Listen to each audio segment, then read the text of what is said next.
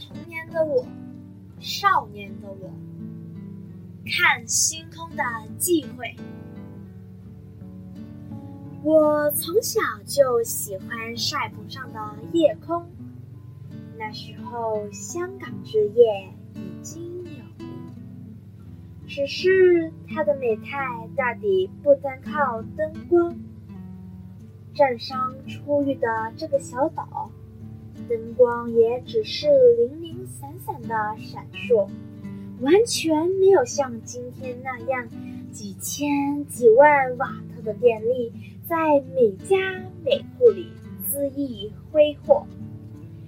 一幢幢火炬般的大厦倾向穹苍，使灯泡霓虹抢夺尽尽了天上的光华。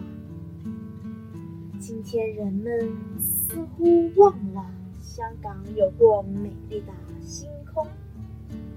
我相信，唯有香港那年代的孩子，倘若也如我一般拥有一个晒棚，在上边享受过七月初七、九月初九、八月十五那些无烟无暇的晚。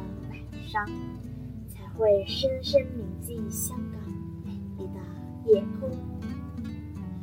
我闭上眼，就似乎想起当年所见的银河，这边的牛郎星，那边的织女星，还有深烁如迷的黑空，如此立体透明，仿佛谁在引领我。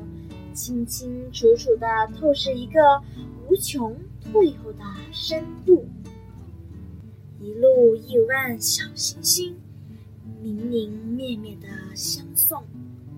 虽然实在寂寥，但似乎却有星星耳语。还有那完全没有星座知识的小孩子。可以依稀从光暗不同的星点上比划一些图画来。入秋以后，晒棚上的夜空都吸引我，因此自那年七夕之后，我就常常央求母亲在晚饭后带我上晒棚去。最喜欢母亲相伴，铺一张草席。躺着，享受徐来的晚风，又应和着母亲轻念的童谣，猜她说的谜语，听那些她从外婆那儿听来的民间故事。母亲还认真的提醒我，看星空要有忌讳：第一，不要数天上的星星，如若数不完。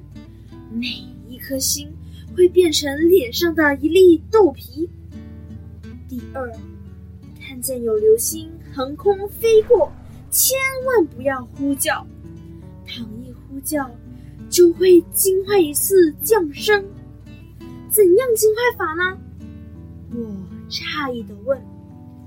母亲说：“星宿降世，应是有人家要产子。”如果被惊着，那一家的母亲就会十分辛苦，她要难产了。我听了前一个忌讳还有点明白，但听后一个就只有惶惑。